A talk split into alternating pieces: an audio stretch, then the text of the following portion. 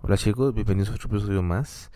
Y para el tema de hoy, bueno, para el episodio de hoy vamos a hablar eh, sobre qué fue lo que mm, sobre qué fue lo que pasó con Keila Sánchez, quién es Keila Sánchez, qué andaba haciendo Keila Sánchez a altas horas de la noche, como todo el mundo tiene derecho, y por qué a veces estas ciertas figuras ticas influencers, podemos llamarle, presentadoras de televisión, etcétera, tienen que tener muchísimo cuidado en dónde andan, con quién andan y con quién andan, con quién se monta, perdón.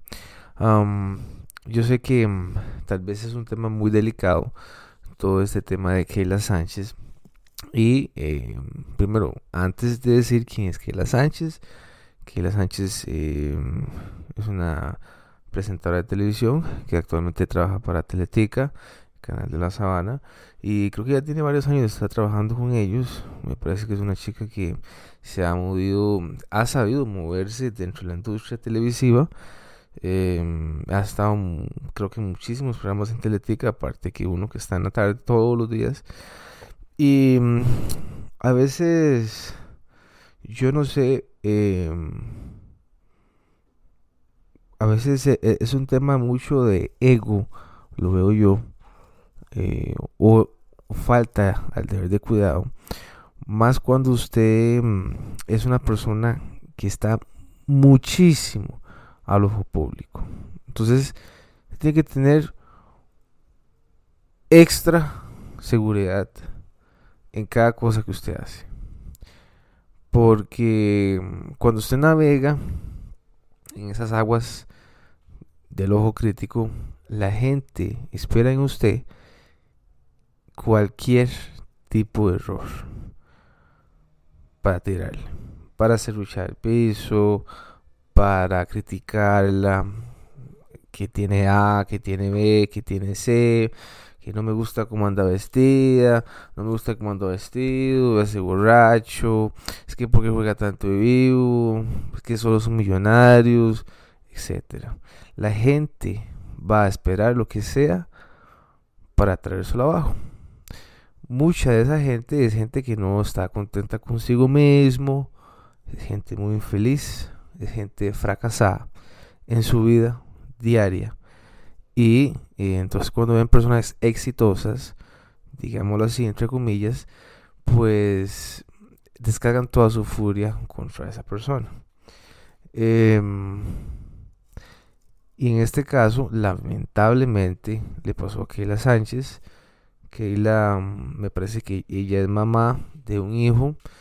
Eh, también ella tuvo que haber analizado todas esas cuestiones. No, no voy a, a meter o ahondar en temas familiares, pero em, hay que precaver todas esas cosas, ¿verdad? Bueno, Keila Sánchez, eh, según los medios, ¿verdad? Vamos a estar leyendo algunas noticias. Eh, dice, pegó la fiestica como cualquier otra persona un miércoles en la noche que jugaba la selección de Costa Rica.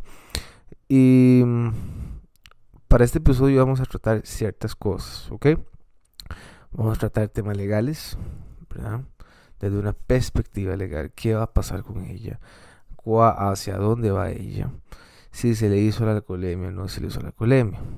¿Ok? Según, tengo, según entiendo yo que Keila estaba con sus amigos en una fiesta para el partido de la Cele contra Estados Unidos el miércoles de esta semana. Y este, pues bueno, ya la, la mejenga empezó a las 8, a las 7, fue a las 9, y ahí siguió la fiesta en la casa, como cualquier otra actividad social que tienen las personas. Con eso no hay ningún problema. Hasta ahí vamos bien. El tema que vamos a ver y que viene más a fondo es que, bueno, si usted anda manejando, usted tiene que ser consciente que usted anda detrás de un volante. Cuando usted anda detrás de un volante, usted tiene muchísima responsabilidad. Si alguien se le pone al frente del carro y usted lo atropella y usted lo mata, lamentablemente usted dio muerte a alguien, con culpa o sin culpa, con dolo o con culpa, ¿verdad? Em, puede ser que el carro esté asegurado, enhorabuena, enhorabuena que el carrito está asegurado y si no está asegurado, pues lo cubre cierta parte del SOA, ¿verdad? El seguro obligatorio automóvil que se paga con el marchamo, ¿verdad? Este y cualquier accidente que usted tenga, un, un carro, una moto, algo que tenga motor, siempre va a tener usted responsabilidad sobre esa falta de pericia suya, sobre esa falta de cuidado. Estamos hablando de hechos de culpa, que acarrean culpa. La culpa es una, es, es, una falta del deber de cuidado suyo. Indiferentemente si usted lleva espacio. Eso es. Y así es como lo prevé la norma costarricense. Y a veces se, se le olvida a la gente eso. Muchísimas veces se monta un carro. Yo creo que casi que la mayoría de la gente se monta a carro. Dos copas, una copa, lo que sea. Con eso tampoco me voy a meter, porque todo lo hemos hecho alguna vez en nuestras vidas o lo seguimos haciendo como si nada. Eh, en este caso, Keila tuvo que haber tenido muchísimo más cuidado. Eh, tuvo que tener un poquito más de cuidado. No un poquito más, mucho cuidado. Yo creo que ella se ha sabido comportar en las cosas o en ciertas cosas y creo que anteriormente también había estado muchos dilemas, pero no vamos a entrar en eso. Simplemente vamos a entrar sobre qué lo que va a pasar con ella. ¿ok? ella se monta al carro, tengo conocimiento y he leído en varias notas que la casa donde ella vive es, bueno, el lugar de domicilio de ella es, en Ciudad Colón. Entonces, si ella venía de la ruta 27, ¿verdad? ella pudo haber salido por, eh, bueno, ella se monta, toma el carro, por supuesto. Ella pudo haber salido de la Guásima o ella pudo haber salido con casa. Cualquiera de esas dos para tomar el peaje de Ciudad Colón. Em, el peaje de Ciudad Colón para entrar a Ciudad Colón mm, creo que tengo un conocimiento de cómo es es un peaje un poquito grande. Este, no sé, he visto que vive en Ciudad Colón. Y el, perdón, he leído, leí una nota que vivía en Ciudad Colón. Una, nota que sacaron ayer hoy, me parece. En serio, hoy, de la mamá hablando. Em, entonces estoy como tratando de desmenuzar cómo es que la muchacha se monta al carro, cuánto dura montándose al carro, perdón, cuánto dura en el trayecto hasta tener el choque. Entonces ella se desplaza, ya sea de con casa o se desplaza a la Guásima. De la Guásima a Ciudad Colón en carro, normalmente a esas horas pueden ser unos 10 minutos, ¿verdad? A lo mucho. Eh, si ella pasa el peaje de la Guásima, pasa por el puente de la Reforma, sigue, ¿verdad? Ya es una calle bastante abierta. Muchísima suerte que ella todavía estaba bien porque el carro ya se pudo haber rebasado el otro carril y después ahí no sabemos qué le ha pasado. Pero no podemos jugar con eso. O sea, no son hechos. El hecho es que ella llegó al peaje de Ciudad Colón y se estrelló contra un muro de cemento y es probable que ella ahí, es probable que ella pudo, pudo haber ido a unos 80, 90 kilómetros porque no vi huellas de frenado en las fotos. Eh, y claro, pega contra ese muro de cemento la casetilla. El carro es un carro bastante grande, es un Tahoe Chevrolet, es un carro muy grande para ella, ¿verdad? No quiero decir que no pueda manejarlo totalmente. Pero me parece, bueno, ella se parte el fémur, me parece que tiene que ser el fémur izquierdo. Para que usted se parta el fémur izquierdo es porque la persona que iba dentro del carro, o sea, ella, al momento del choque, salta. ¿Verdad? Salta. No sé si queda noqueada. Eh, y me parece que puede haber sido la manivela que le quebró el fémur a ella. Por el tipo de lesión. Ella no chocó de lado, chocó de frente. Si ella salta dentro del carro, ese, salto por causa de la colisión pudo haber sido que la manivela le haya partido el fémur.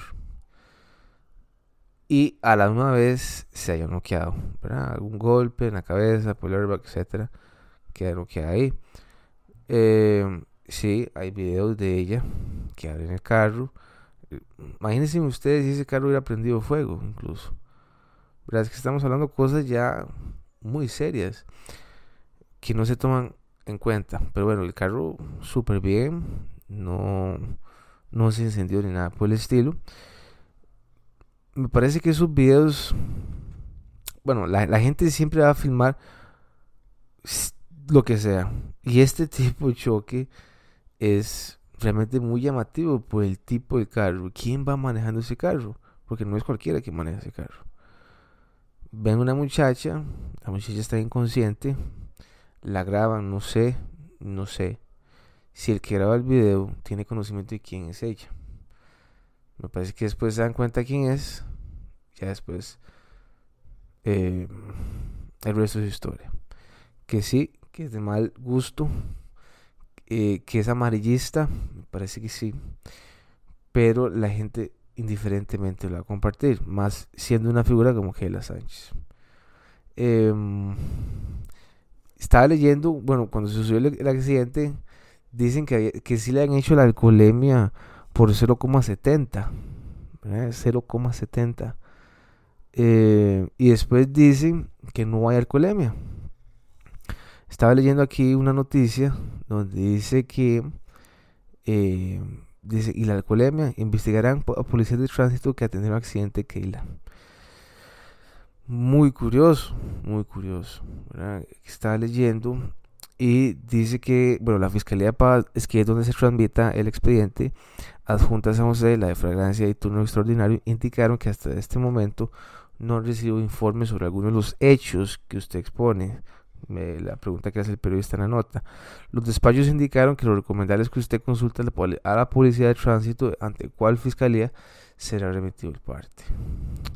Por eso el periódico volvió a acudir al MOB para saber qué pasó con el reporte y nos brindó la liebre, ahí nos brincó la liebre, dice en la nota, pues al parecer dimos la alerta de que algo no se había hecho bien. La respuesta del MOB dice que el caso fue atendido por oficiales de la, de la delegación de San José quienes se encargaron de realizar el levantamiento de la información tanto en el lugar de los sellos así como en el centro médico. Ayer mismo en la tarde, o sea, jueves, aproximadamente 12 horas después del suceso, el oficial actuante descargó la plataforma digital del COSEBI el informe y el plano correspondiente a dicho accidente de tránsito. COSEBI, a manera de colaboración, realiza la remisión de la documentación al Ministerio Público de Paz. El tiempo de llegada de la, a la Fiscalía de Paz depende del volumen de documentación. Aquí es importante acatar qué tipo de parte hizo el tránsito. Si fue por alcoholemia o si fue parte por eh, accidente. Si a aquella no le hicieron la alcoholemia, entonces habría que ver si el seguro va a operar, porque no hay, no hay parte. No hay parte de alcoholemia. Habría que ver. Yo creo que el seguro aquí eh, investigan contrata investigadores privados para saber y llegar a la verdad, en teoría. Em, después dice que eh, bueno, el director de la Policía de Tránsito, Alberto Barquero Espinosa, pidió investigar a los oficiales que atendieron el caso, pues algo no habría omitido su informe. Después aquí bueno, vino un oficio del director de la Policía de Tránsito que ha solicitado a la sección de asuntos internos de la Dirección Jurídica del MOV una investigación por, por una posible omisión de deberes por parte de los oficiales actuantes. Asimismo, ha solicitado a las jefaturas de operaciones y supervisión nacional realizar una revisión de la actuación en apego a los protocolos establecidos para mejor resolver. Por tratarse de dos investigaciones activas, tanto el accidente, tránsito, la vía judicial y el actuar de los policías en la vía administrativa, no se puede suministrar mayor detalle al respecto. Eh, y sí, bueno, así está la cosa. Eh, no sabemos si se hizo parte o no. Y para eso investigamos si nos metimos a, a a multas. hay una multa que aparece por accidente de tránsito. Por el artículo 167. Entonces nosotros nos fuimos a la ley de tránsito de por vías públicas y terrestres y seguridad y este, nos dimos a la tarea de buscar cuál es el artículo 117 porque hasta el momento tiene todos los puntos y eh, vamos a ver qué es lo que dice y básicamente que el artículo 117 habla de la competencia cuando se, cuando se reproduzca un accidente cuál va a ser el juzgado que va a tener competencia para ver, eh, perdón, cuál va a ser el juzgado contravencional que va a ver la competencia del parte.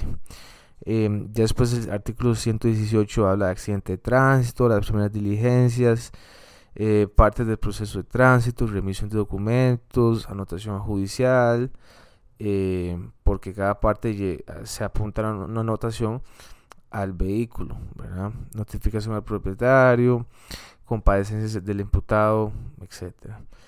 Eh, yo de momento aquí no veo ninguna ningún parte por por alcoholemia.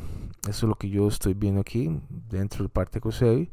Aparece, bueno, San José de Santana, Piedades, eh, que fue el, el, choque, en teoría. Y no hay no hay ningún monto establecido. El monto de la multa está en cero colones. Hay un estado que está pendiente. Em, y bueno, se rellenó el 31 de marzo a las 3 y 15 de la mañana, me parece. 3 y 15 de la mañana. Eh, curioso, muy curioso. Vamos a ver qué se las trae. Ya hay dos causas abiertas. Y esto es porque Keila Sánchez es una figura pública. Fuera Mendengo Aguilar, no pasa nada. Simplemente, eh, bueno, es posible que llegue el tráfico y bueno Igual no podemos hablar de ese supuesto porque nunca pasó también. Es importante aclarar. Ahorita estamos hablando de hechos concretos, objetivos, de qué fue lo que pasó con Keila. Después sale un tweet, dice que la presentadora Keila Sánchez sufrió accidente esta madrugada en Ruta 27. Alcoholemia positiva de 0,70 miligramos y se encuentra internada en San Juan de Dios. Seguimos juntando alcohol con el volante. Eso es lo que hay. Un tweet en Twitter del grupo de apoyo para emergencias. Eso tiene fecha a las 9.42 de la mañana del 31 de marzo. Em, también, no sé por qué hay un tweet de alcoholemia y después hay una causa de dos investigaciones de que no hay alcoholemia. Muy raro. Muy, muy raro. Em, bueno, ya después, o sea, es que si se le hizo la alcoholemia a ella, tuvo que haberse hecho la alcoholemia, me parece, por un tema de sangre. Entonces, eh, ese mismo día que fue trasladada al hospital, se le tuvo que haber hecho la alcoholemia. Sea, creo que sí se le tuvo que haber hecho la alcoholemia. Em, y si no, pues bueno. estaba también leyendo para terminar el episodio que eh, una nota del, 14 de diciembre de 2018 cuando estaba Milan Navas como fiscal general dice choferes borrachos serán tratados como cualquier otro presunto criminal dice que a partir de ahora los conductores temerarios que conduzcan bajo ebriedad o alguna droga serán procesados como cualquier otro presunto criminal eso desde una instancia de fiscalía la fiscalía va a tratar a todos los borrachos que conduzcan bajo sus efectos de alcohol o algún tipo de droga como presuntos criminales. Eh, ¿Qué significa esto? Bueno, aquellos conductores temerarios que sean sorprendidos en carreteras sean detenidos y procesados hasta con una reseña criminal ante el organismo de investigación judicial. Dice, fortalecemos una política de persecución penal con respecto al delito de conducción temeraria. Para el funcionario, o sea, Mila Navas dice que ese tipo de hechos son graves y dejan severas consecuencias que en muchas ocasiones se traducen en muertes. Em, en efecto, digamos, al que agarran bajo el estado de ebriedad, le quitan el carro, le bajan las placas, eh, se lo llevan a las celdas, ahí le toman la indagatoria, le toman una, fe, una, fe, una, eh, perdón, una foto, le toman las huellas, está todo. O como un presunto criminal, porque es claramente usted violó la ley de tránsito. Eh, y que bueno, yo, yo también entiendo que podemos hablar de empatía, ¿verdad?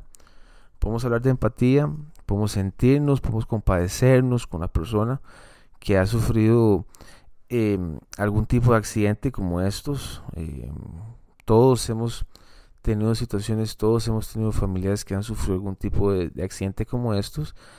Y em, es importante compadecerse de esa persona. Pero también no podemos dejar que por un punto objetivo es que este cierto tipo de conductas pueden llevar a, causas bastante desagradables y causar desgracias en familias. Entonces, em, veamos que también el, es un delito. Entonces usted violó la norma. Su conducta viola una norma. Eh, de momento hay dos tipos de alcoholemia para determinar la presencia de alcohol.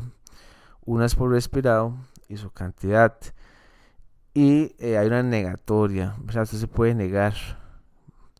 Usted se puede negar si le hacen alcoholemia.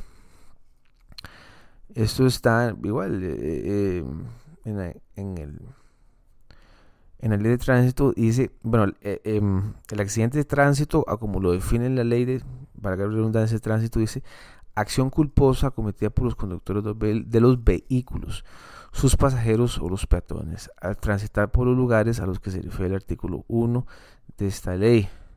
En el accidente de tránsito debe estar involucrado al menos un vehículo y producirse muerte o lesiones de personas o daños en los bienes a consecuencias de la infracción de esta ley. Créame que Ruta 27 o Global Vía va a querer cobrarse lo que le hizo ese muro, ese carro, y lo va a tener que pagar esta muchacha. Que lo vaya a pagar, no sabemos, ¿verdad?